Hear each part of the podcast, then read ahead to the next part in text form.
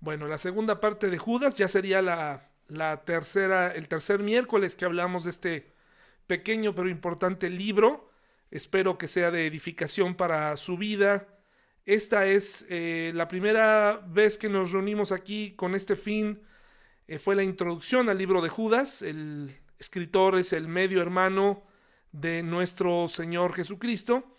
Y ahora lo que la segunda parte, la primera parte, pues hablamos de algunos versículos iniciales y ahora toca hablar desde el versículo 5, eh, me parece que hasta como por el, mm, hasta por el 7.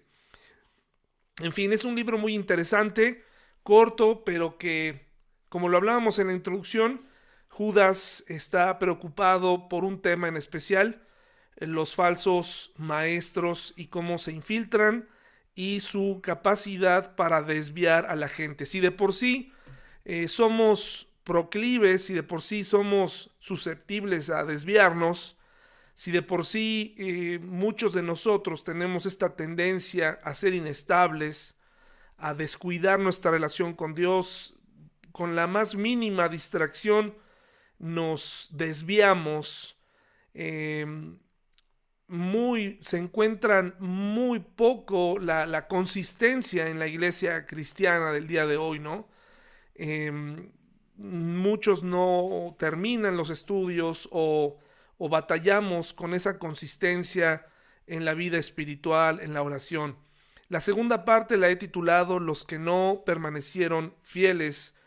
Eh, versículo 5 de Judas dice, ustedes ya saben estas cosas, igual quiero recordarles que Jesús primero rescató de Egipto a la nación de Israel, pero luego destruyó a los que no permanecieron fieles. Si no conociéramos la Biblia, pareciera que estamos enfrentando a un Dios caprichoso, exigente, que le pide cosas de más a, los que creemos en Él y que sin más nos castiga, pero ustedes podrán recordar, recordar si han escuchado, si han leído su Biblia, cuántas oportunidades el pueblo de Israel recibió en el desierto. Entonces, realmente no podemos pensar que Dios solamente actúa reactivamente, ¿no? Sino que Él habla y les dijo desde antes del cautiverio, desde antes de este estado, les hablaba sobre una característica importante que deben tener todos los que siguen al Señor, todos los que creen en Dios,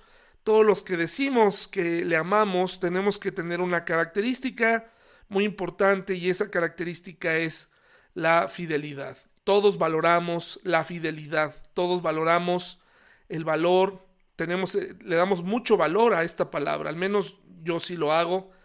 Y la pregunta es, ¿somos nosotros fieles? Sabemos que es importante la fidelidad, pero realmente solamente la pedimos para nosotros, pero también la sabemos dar. La fidelidad es algo muy importante, es algo que Dios pide de los que le siguen. Hay unos ejemplos de infidelidad.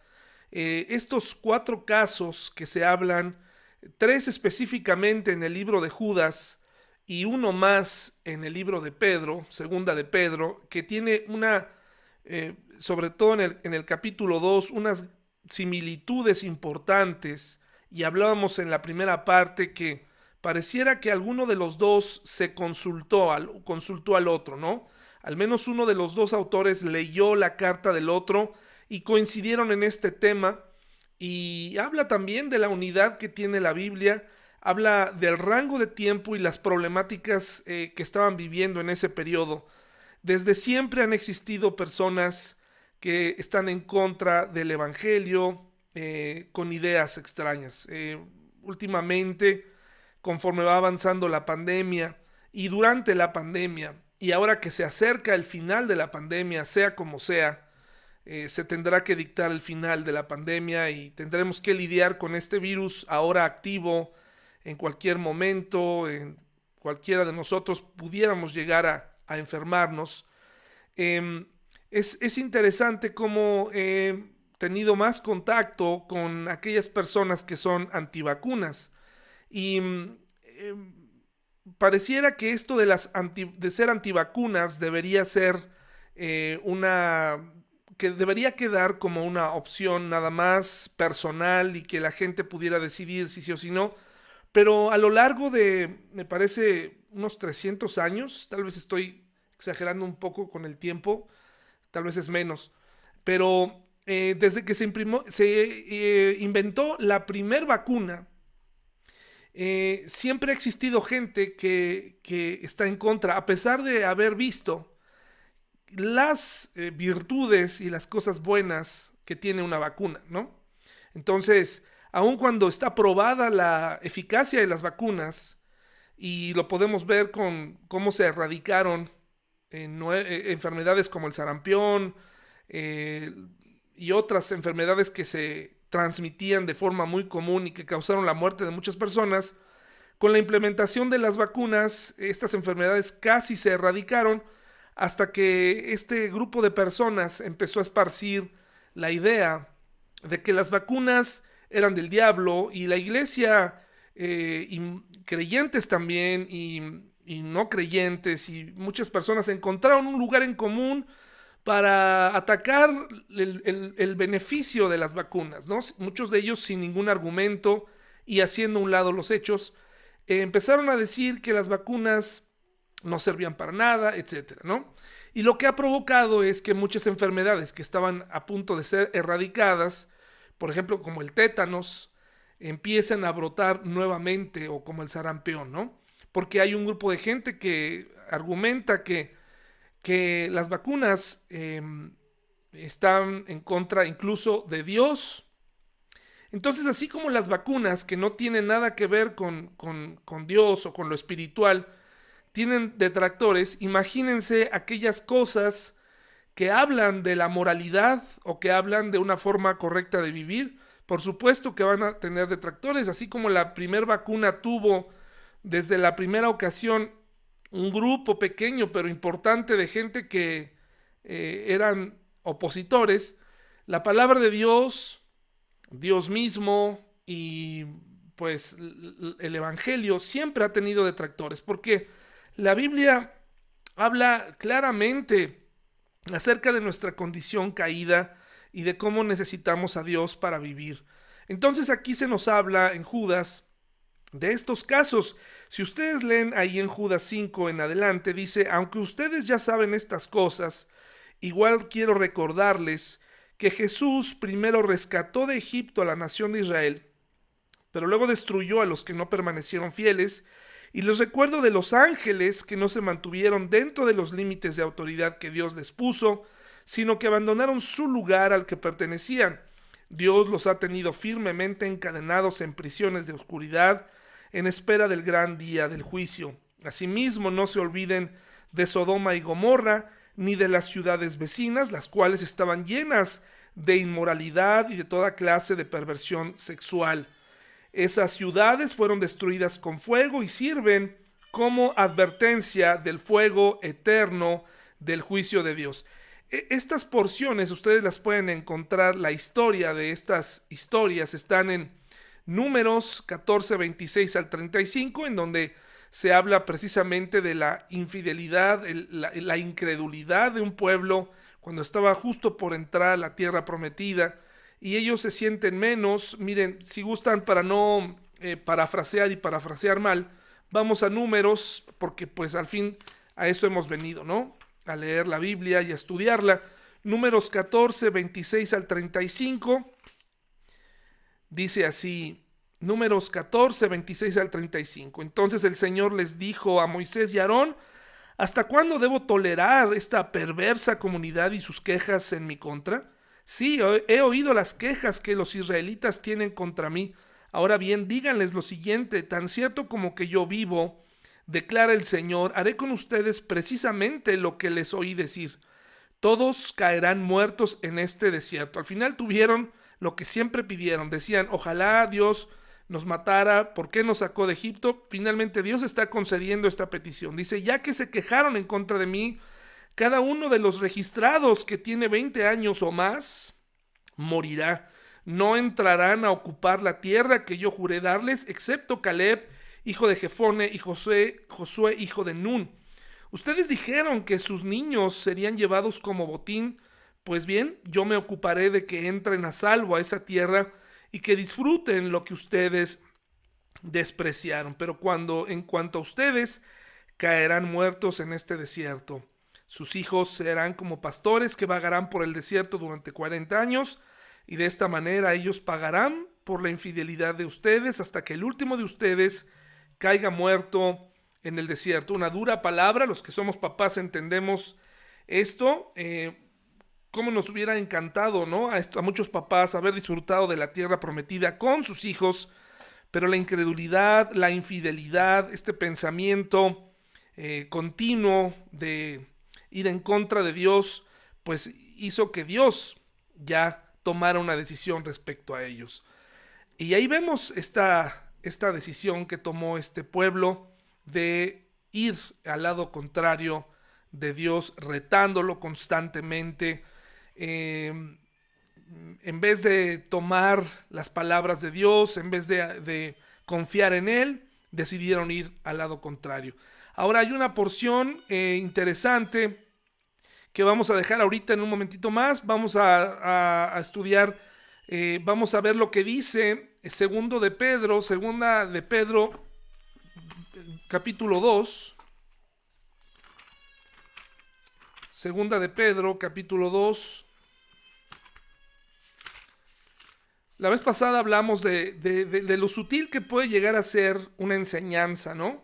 Y cómo algunos recibimos enseñanzas que no cuestionamos y que probablemente no tienen sentido o no tienen fundamento, o que eh, se hacen Mm, doctrinas o que se hacen el centro de atención para muchos cristianos que hoy en día están buscando eh, argumentos totalmente absurdos o temas que están en la Biblia, pero que son temas secundarios y que están todo el tiempo estudiándolos, ¿no? Y han perdido mucho tiempo. En vez de dedicarle tiempo a, a su crecimiento o al Evangelio, están especulando respecto a cosas, ¿no? Segunda de Pedro 2 del 6 al 10 respecto a Sodoma y Gomorra dice así, tiempo después, Dios condenó las ciudades de Sodoma y Gomorra y las redujo a montones de cenizas, las puso como ejemplo de lo que sucederá a la gente que vive sin Dios. Sin embargo, Dios también rescató a Lot y lo sacó de Sodoma, porque Lot era un hombre recto que estaba harto de la vergonzosa inmoralidad de la gente perversa que lo rodeaba. Así es, Lot era un hombre recto, atormentado en su alma por la perversión que veía y oía a diario. Vemos eh, cómo este mismo, esta idea de Sodoma y Gomorra, esta, este juicio también lo menciona Judas, y vemos aquí cómo Dios está castigando la maldad, pero la inmoralidad, ¿verdad? Eh, eh, vivimos tiempos inmorales, tiempos donde pareciera que cada uno puede vivir como quiera y, pensar que así ahora tienen que vivir los demás, ¿no? Y la Biblia es un gran estorbo para esto.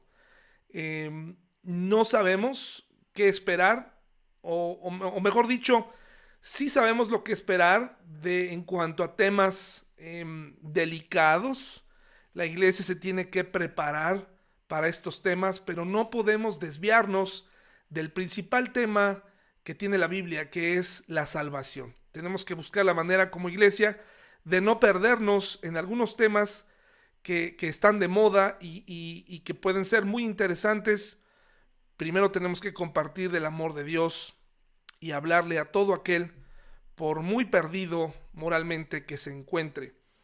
Luego también ahí se menciona, aunque no se menciona en Judas, pero Pedro complementa eh, este juicio con, el diluvio. Segundo de Pedro 2.5, unos, un versículo arriba, dice, Dios tampoco perdonó al mundo antiguo aparte de Noé y a los otros siete miembros de su familia, em, aparte de Noé y a los otros siete miembros de su familia, Noé advirtió al mundo del justo juicio de Dios y por eso Dios lo protegió cuando destruyó con un gran diluvio el mundo de los que vivían sin Dios. Este es otra otro juicio que vale la pena recordar cuando vemos un mundo que moralmente está caído y, espiritualmente también.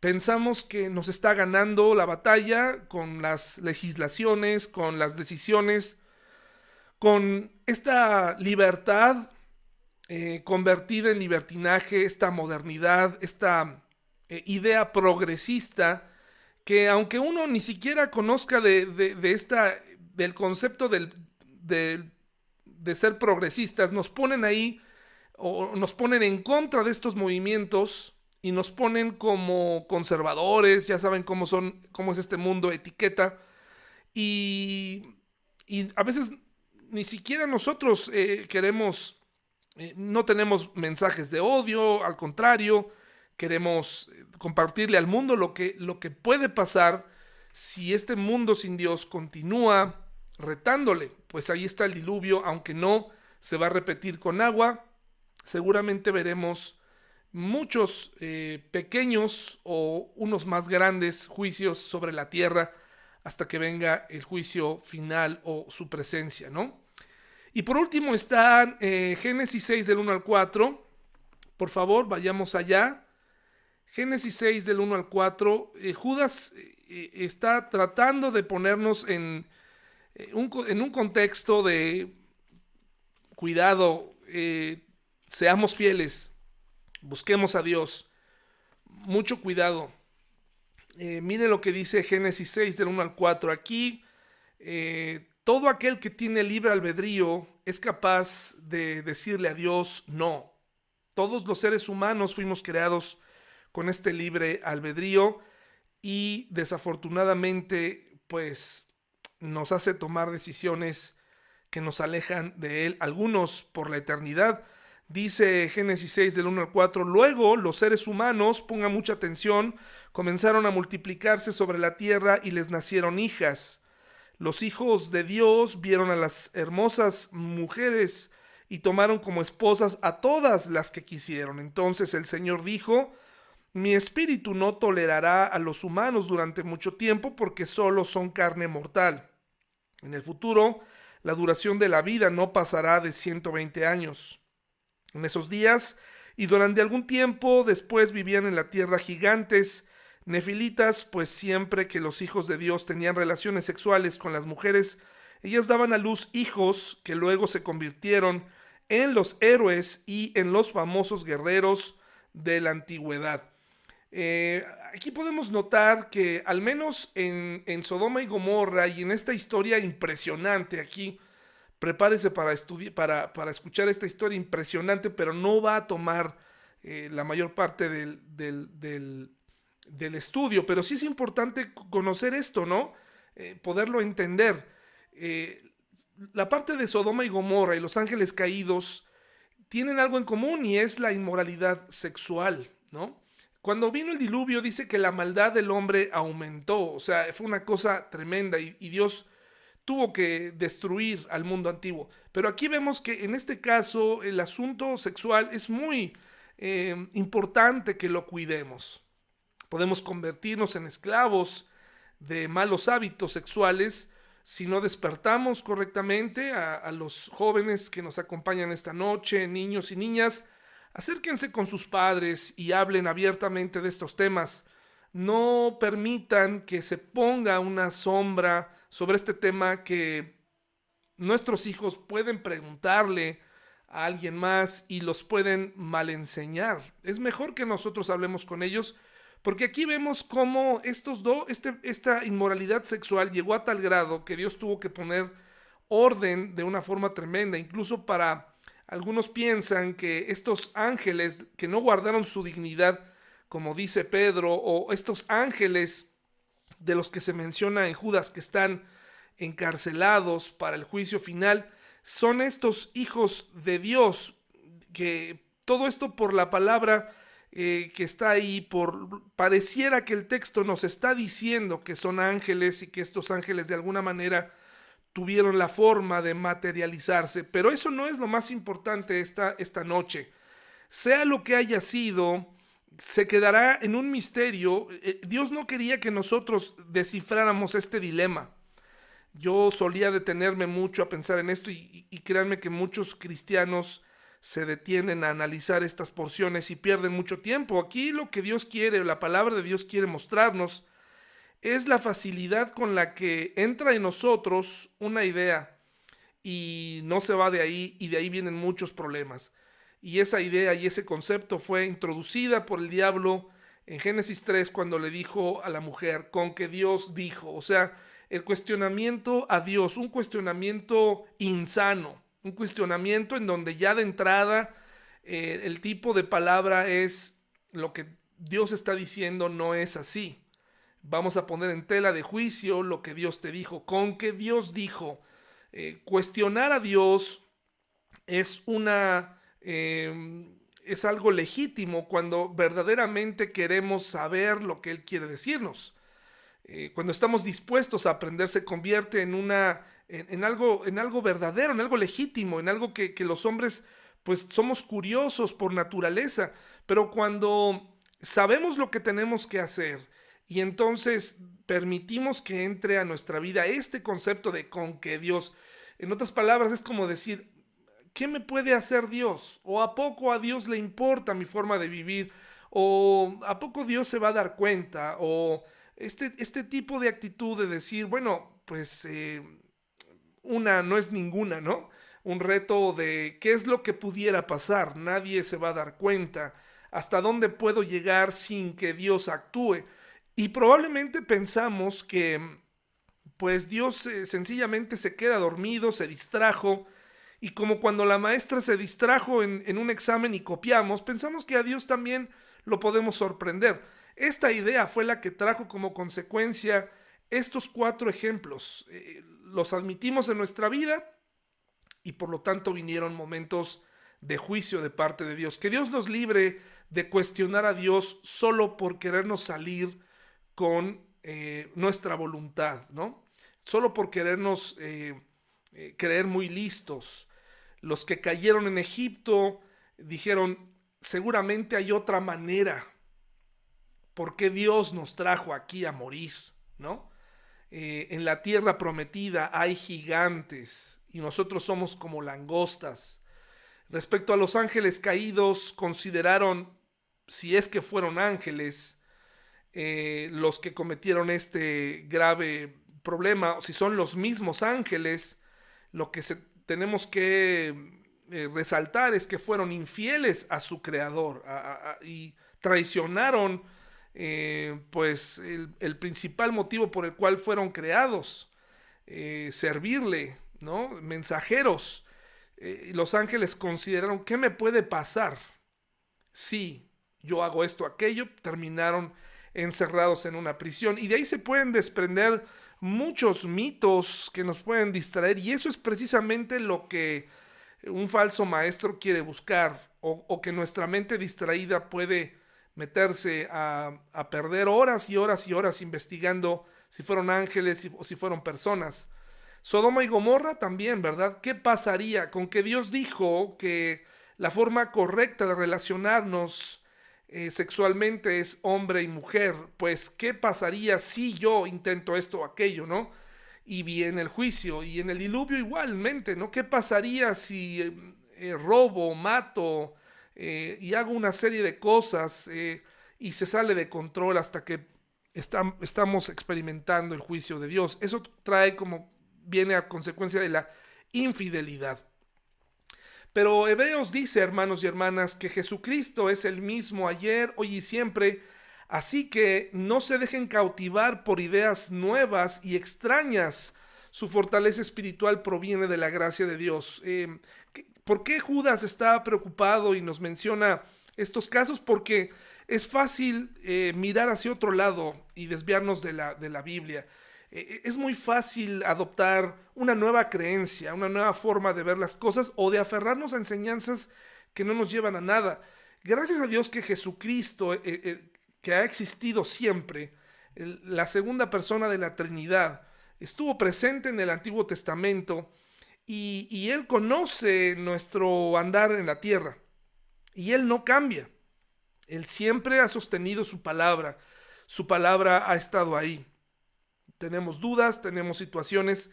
Si tú realmente quieres aprender eh, qué papel tienen los ángeles en la vida de un cristiano, ¿para qué están estas historias que parecen enseñarnos mitos o que parecen enseñarnos algo muy profundo? Recuerdo que en el Instituto Bíblico a mí me enseñaron que estos fueron ángeles, sin embargo, leyendo a otros eh, a, otros eh, autores, hablan de que lo más probable es que eran hombres comunes y corrientes. ¿Y, de dónde provienen los héroes?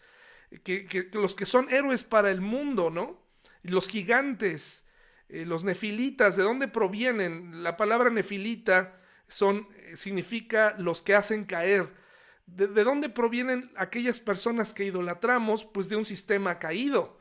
Eh, por eso Génesis pone ahí, el autor de Génesis nos deja claro que surgieron de esta relación eh, hombres que fueron considerados, considerados héroes y que seguramente con ese heroísmo fueron adorados y desviaron a la gente y convirtieron todavía este mundo en algo peor. Entonces tenemos que tener cuidado quiénes son nuestros héroes, a quién estamos siguiendo.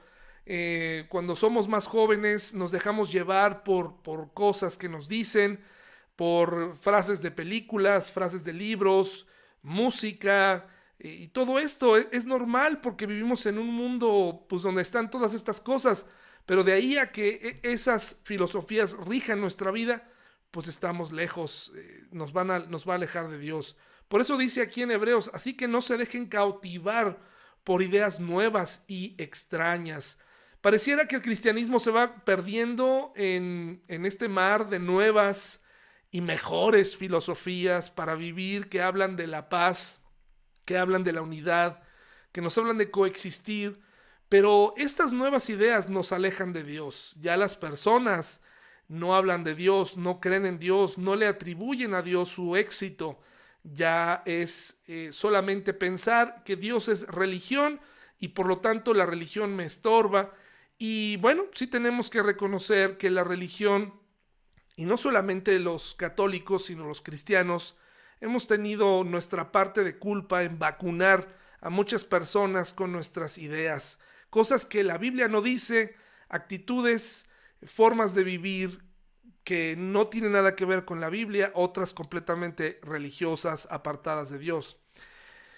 ¿Qué son los ángeles? Bueno, la enseñanza de los ángeles, y no solamente por esta parte que acabamos de leer en 2 de Pedro 2.11 y de Judas 6, estos ángeles caídos, eh, que por el, digamos, el contexto o por, la, por el estudio o por, porque algún teólogo lo unió con el relato de Génesis 6, se unen eh, y se habla de que estos ángeles que están encarcelados van a recibir un, juicio especial o son ángeles especiales guardados, no acompañan a Satanás, sino que están en calabozos, encerrados, sea como sea. Esta no es la única enseñanza que nos puede desviar. Muchos cristianos tienen la idea de, de o incluso valoran mucho a los ángeles, incluso más que a Dios. La, angeología, ¿no? El estar buscando eh, esa presencia de un ser que nos cuida, eh, que no es enviado por Dios precisamente, o, bien si es enviado por Dios, nos enamoramos más de los ángeles que de Dios mismo. Y créanme que los ángeles no buscan eso, los ángeles no buscan adoración. Cuando los ángeles estaban recibiendo alguna adoración, ellos levantaban, impedían que los hombres se arrodillaran y desviaban esa adoración hacia Dios. Entonces los ángeles nunca van a aceptar adoración. Por lo tanto, los ángeles jamás aceptarían que, porque además no son mito, es algo real, estos seres espirituales creados en favor nuestro, creados para, para servir, son mensajeros que sirven a Dios, eh, no aceptarían estar tomando el lugar de privilegio en nuestra casa. Y no me refiero a ese angelito que pones ahí eh, que adorna tu casa. Más de uno seguramente tiene un angelito de porcelana que, bueno, pues es como un niño, ¿no? Algunos otros son más tétricos, otros son más estéticos, como muy, incluso hasta con una figura casi femenina. Em, eh, pero al final los ángeles, hermanos y hermanas, no debe ser y tenemos que tener cuidado de que no nos desviemos con los seres angelicales, ¿no? Que pensemos, bueno, es que aquí la Biblia habla de ellos y ahora me voy a dedicar. Hay muchos cristianos que se desvían en esta parte. Las falsas enseñanzas sobre estos seres han desviado la adoración al Dios verdadero. El relato de Génesis 6.4 Eh, la palabra nefilita significa los que hacen caer. Eh, ¿Cuál es el punto de que Dios incluya en su palabra este relato? Que nosotros sepamos que nadie, ni siquiera los gigantes, hayan sido engendrados como hayan sido engendrados, si fueron ángeles con mujeres, si fueron hombres eh, con ciertas características, si contaminaron la genética humana y, y estos seres existieron en la tierra, lo que la Biblia quiere decirte a ti y a mí es, esos héroes pueden ser derrotados. Ninguno de ellos puede tomar el lugar de Dios y de una forma sencilla para Dios pueden ser destruidos. No merecen ser eh, tenidos en cuenta en nuestros hogares, no merece la pena ni siquiera un estudio profundo sobre ellos, porque al final Dios los derrota. ¿A dónde debe ir mi mirada? ¿A dónde debe ir mi pensamiento? En saber que estos héroes de la antigüedad se quedaron solamente en leyendas. La gente hoy adora a políticos, músicos, pastores, eh, activistas sociales, eh, poetas y todo. Todos esos héroes, hermanos y hermanas, fueron engendrados con una naturaleza caída. Ninguno de ellos puede ni debe ser, más bien no deben ser adorados. Y ahí es donde nos desviamos, cada uno de nosotros nos volvemos fanáticos de ciertas personas, de ciertos textos eh, eh, fuera de la Biblia. Y está bien leer, está bien por cultura general conocer, pero de verdad muchos cristianos están basando su vida cristiana en lo que escribió el músico eh, de alabanzas de moda o, en lo que dijo un pastor famoso. Y, y Judas nos está advirtiendo de algo, no solamente de los maestros físicamente, sino de, del problema de la infidelidad, de la forma en cómo de una, de una, de una manera tan sencilla nos desviamos y vamos en pos de nuestros héroes. La historia bíblica quiere dejar claro que nadie está por encima de Dios. Nadie, no importa qué tan, qué tan eh, grande suene la leyenda, no importa qué tan eh, impactante pudiera llegar a ser o, qué fue, cuáles fueron los límites que rebasaron estos hombres. Eh, hay gente que, que admira la rebelión, que admira el cómo hubo admira a las personas que levantan su puño al cielo, pues aquí estamos viendo cómo de forma sencilla Dios acabó con ellos y los arrasó de la tierra. Eh, pudiéramos discutir mucho más de esto y, y dar argumentos en favor o en contra, pero aquí lo más importante que hoy tenemos que aprender es que nadie está por encima de nuestro Dios. Nadie, nadie es tan poderoso como Dios. Nadie es tan fuerte nadie nos nadie nadie lo iguala, ni siquiera el mismo diablo. Nadie puede estar por encima de Dios. Y eso es un alivio porque tenemos un Dios todopoderoso que actúa en favor nuestro.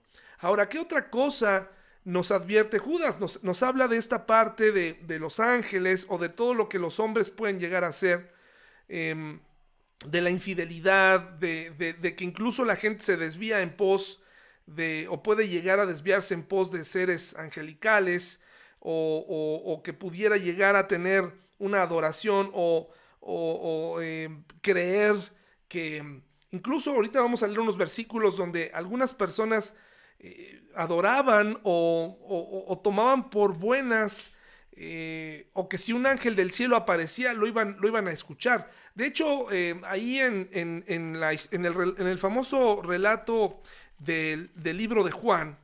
En, el libro de Juan, déjeme ubicar el capítulo. Hay algo que nos puede dar un poco de luz en el, eh, justamente en el eh, paralítico de Bethesda. Porque ahí eh, vemos, vemos como un hombre que tenía mucho tiempo postrado está, visita a un hombre que, tenía ahí demasiado.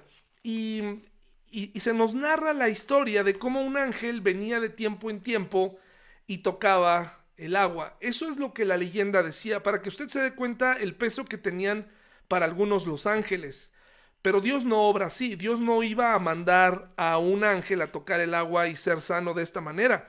Y tan es así que Dios se aparece y entonces sencillamente escoge a este hombre y lo sana y lo levanta y, es el poder de Dios eh, y punto.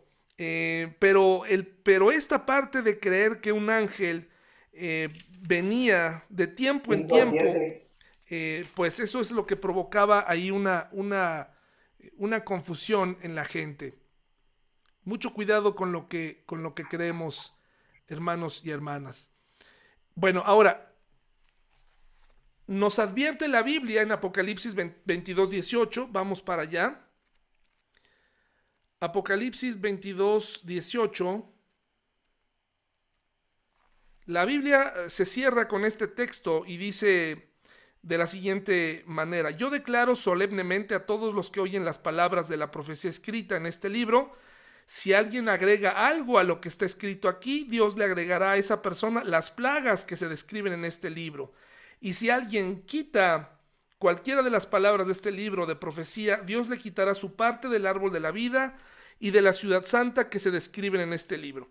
Hay una, hay todo una, creo que más adelante deberíamos estudiar cómo nos llegó la Biblia, cómo es que tenemos un canon o un grupo de, libros, estos libros, cómo se conforman estos, o, cómo llegó, se llegó a la conclusión de estos 66 libros que tenemos en nuestra Biblia, cómo fue que llegamos allá, bueno, en primer lugar, uno de los parámetros para saber que estos libros tenían que estar juntos es porque se mencionan cada uno entre sí. Entonces ahí es donde tenemos que tener muy en cuenta por qué están estos 66 libros en nuestra, en nuestra Biblia y por qué no están los demás.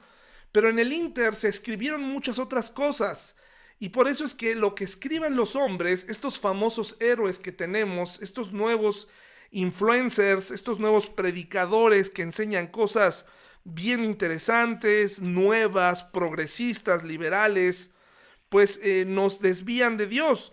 Entonces eh, es muy interesante porque lo, que los hombres escribieron, escriben y escribirán, nos puede llegar a desviar de nuestra fe. ¿Cuáles son los libros apócrifos del Antiguo Testamento? Y los llamo apócrifos por decir algo, porque en realidad estos libros de todos estos que están aquí, muchos de ellos hablan de historia, no necesariamente están torcidos, sencillamente no se mencionan en la Biblia entre sí, únicamente los que están en negritas, que están que son la Asunción de Moisés, que veremos la siguiente semana, y el primer libro de Enoch. Porque aquí cuando Judas, en el versículo 4 de Judas, cuando está diciendo que él vendrá con los, dice, eh, déjeme ver aquí el, pasaje, que el, el, Señor va a venir eh, para, para, dar el juicio para todos. Esto lo, está citando precisamente del libro de, de, de Enoch, del primer libro de Enoch. Yo lo descargué en PDF y eh, lo he estado leyendo, porque en ese tiempo, hermanos y hermanas, el libro de Enoch era considerado un libro pues eh, importante, sagrado. El que Judas lo mencione no significa que lo pues que lo está validando como inspirado o, como si viniera de Dios. Pero, pero cuando lo está mencionando es porque está diciendo, porque además no lo escribió Enoch, eh, así se llamaba, pero dice, eh, está citando al libro y está diciendo lo que se dice en ese libro, está diciendo lo que dice el libro de Enoch es cierto.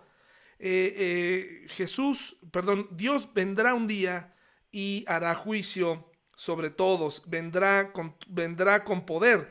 Y lo está citando al libro de Enoch. Y en la asunción de Moisés también se relata justamente lo que vemos eh, más adelante la, la siguiente semana con el arcángel Miguel. Entonces estos libros apócrifos o que quedaron fuera del canon, Usted los puede ver ahí, no los voy a leer todos, pero por ejemplo está el primer libro de Adán y Eva, em, libro de los jubileos, Samuel Apócrifo, Testamento de los Doce Patriarcas, em, Testamento de Abraham. O sea, muchos, algunos de estos libros sí eran leídos por la comunidad judía, otros no. Pero para que se dé cuenta que hubo un proceso, una guianza en la selección de estos 66 libros, y el principal sello, la característica es que todos los libros de la Biblia se los menciona otro autor, se citan entre ellos mismos y se validan entre ellos los 66 libros, a excepción del libro de Enoch, que no aparece dentro de esos 66 y solamente como una referencia porque el libro era, era popular en esa época. Y después hay otros libros perdidos del Antiguo Testamento, ¿no?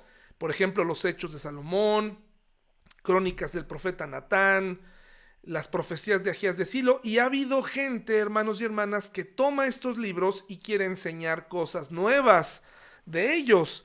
Y por algo están fuera. Eh, no fueron, eh, no necesariamente contradicen la Biblia, pero algunos otros pues, tienen errores, fueron escritos por humanos y no tienen esta unidad, no tienen esto que sobresale.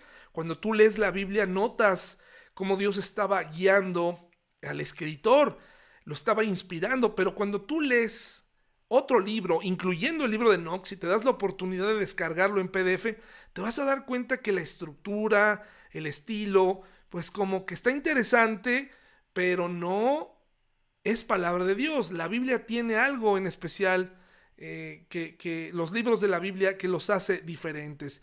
Y por último están los libros deuterocanónicos o apócrifos, estos 13 libros que fueron incluidos en la Biblia católica en el concilio de Trento como una respuesta al movimiento de reforma que había.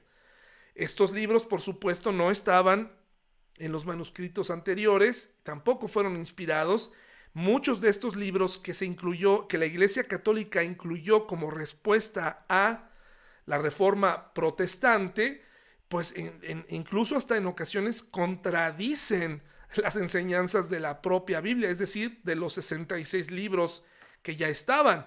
Estos 13 libros que, como vuelvo a decir, no todos presentan mentiras, no todos presentan cosas equivocadas, sí tienen un estilo extraño, por ejemplo la historia de Susana y Bel y el dragón, imagínense esta historia un poco extraña.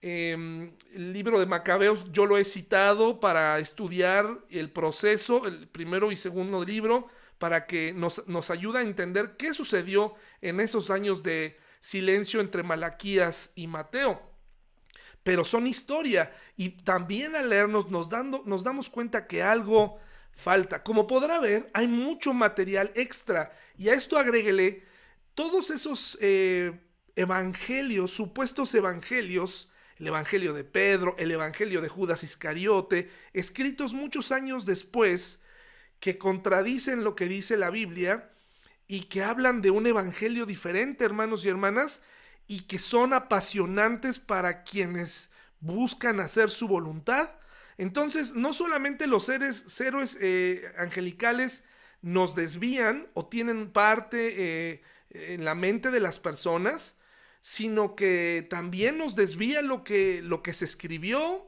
fuera de la Biblia, lo que se está escribiendo, porque muchos están escribiendo. De hecho, por ejemplo, hay un grupo de cristianos que se desvió con, con algunos libros, estos famosos de Dan Brown. El Código da Vinci fue un, un golpe tremendo. Algunos pastores hasta los prohibieron, prohibieron su lectura. Em, esto no debe ser, el cristiano debe generar discernimiento, pero muy interesante porque confundió a muchos hermanos dando una novela como algo cierto.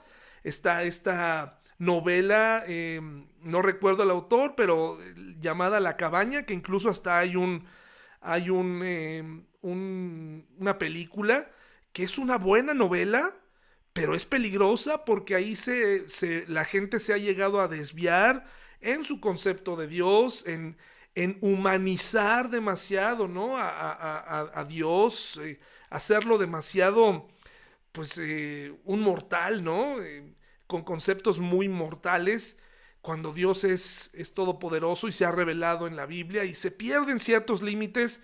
Muchos cristianos toman el libro de moda, al autor de moda y se desvían de la Biblia, dejan de estudiar sus Biblias. Una forma de desviarnos también es depender de los, em, de los devocionales, ¿no? Depender de los libros que se escriben, que los escribe una mujer, un hombre, eh, que tienen un talento para escribir. No dudo de sus intenciones, pero no podemos depender de la interpretación. Disculpe lo que voy a decir, pero depender de los devocionales es como pedirle a alguien que más que la comida por nosotros y que nos la pase a la boca o que la sirva en un plato.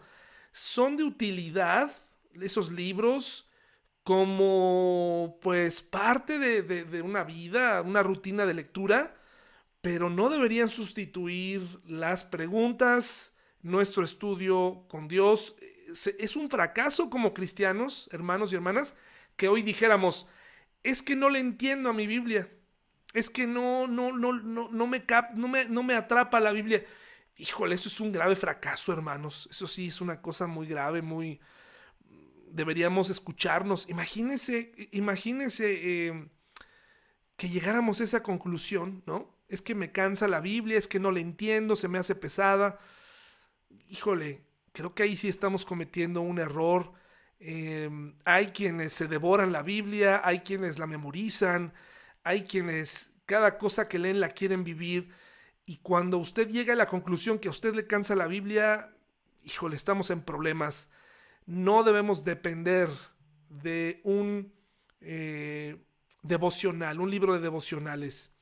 Bueno, les voy a poner este tráiler para que se dé cuenta de lo que estoy hablando. ¿Cómo se ve? Eh, este, ¿Cómo se ve este tráiler? Si pudieras, eh, Quique, decirme si se escucha bien, mi hermano, le voy a, lo voy a regresar este, para ver si el video se escucha bien, ¿sí?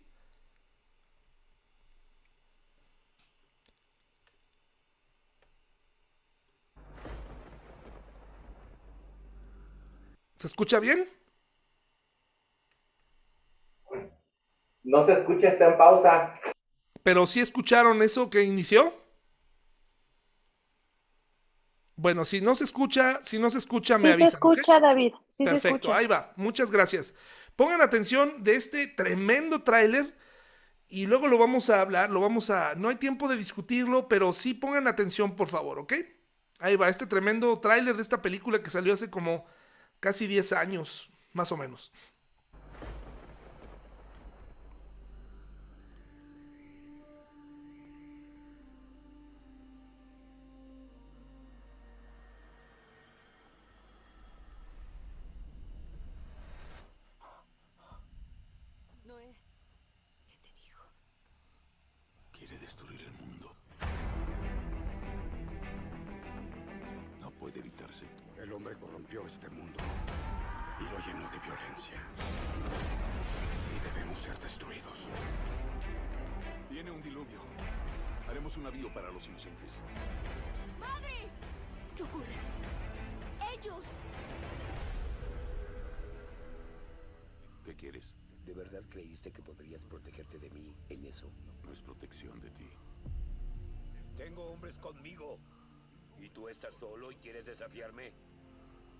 estoy solo.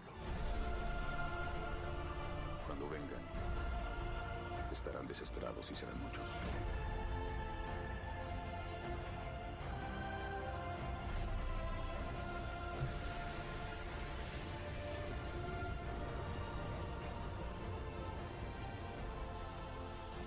¿También las serpientes? Todo lo que se arrastre y lo que se deslice.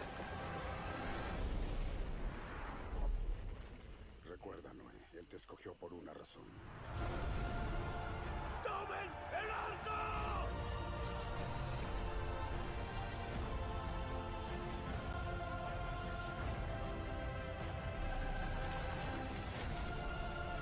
La decisión es tuya, Noé.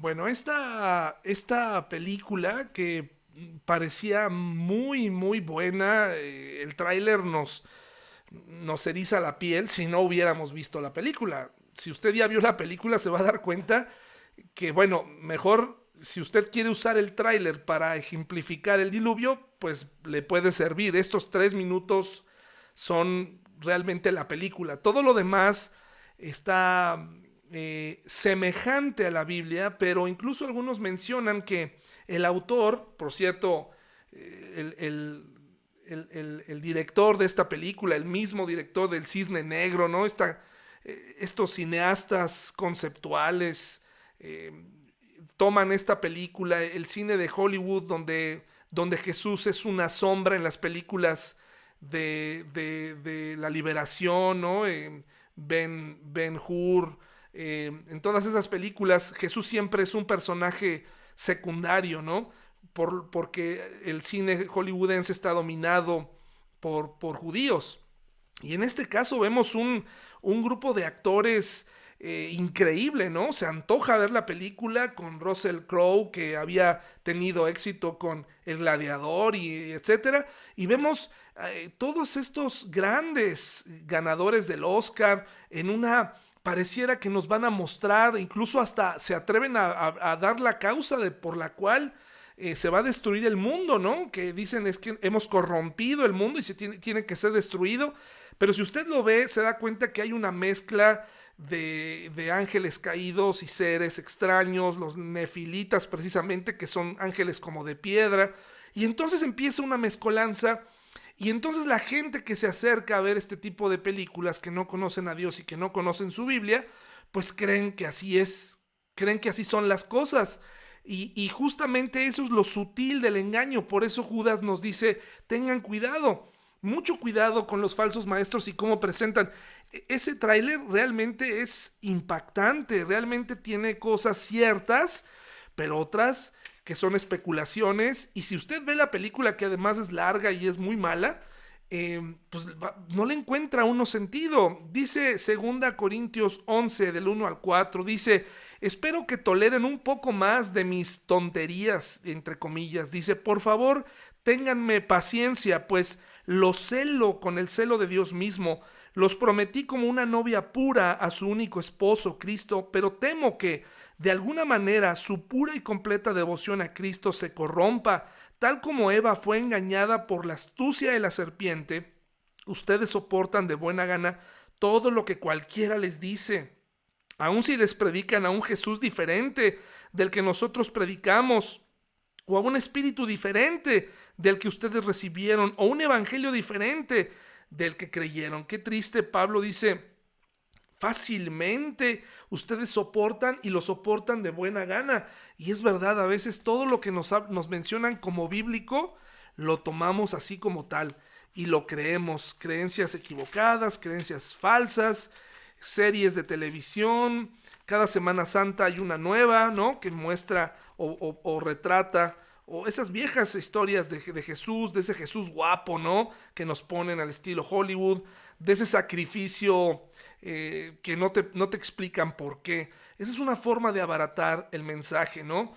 Gálatas 1 del 6 al 10, y aquí vamos a terminar esta noche, dice eh, Gálatas 1 del 6 al 10, dice, em, perdón, del, del, del 6 al 10, estoy horrorizado de que ustedes estén apartándose tan pronto de Dios, quien los llamó a sí mismo por medio de la amorosa misericordia de Cristo.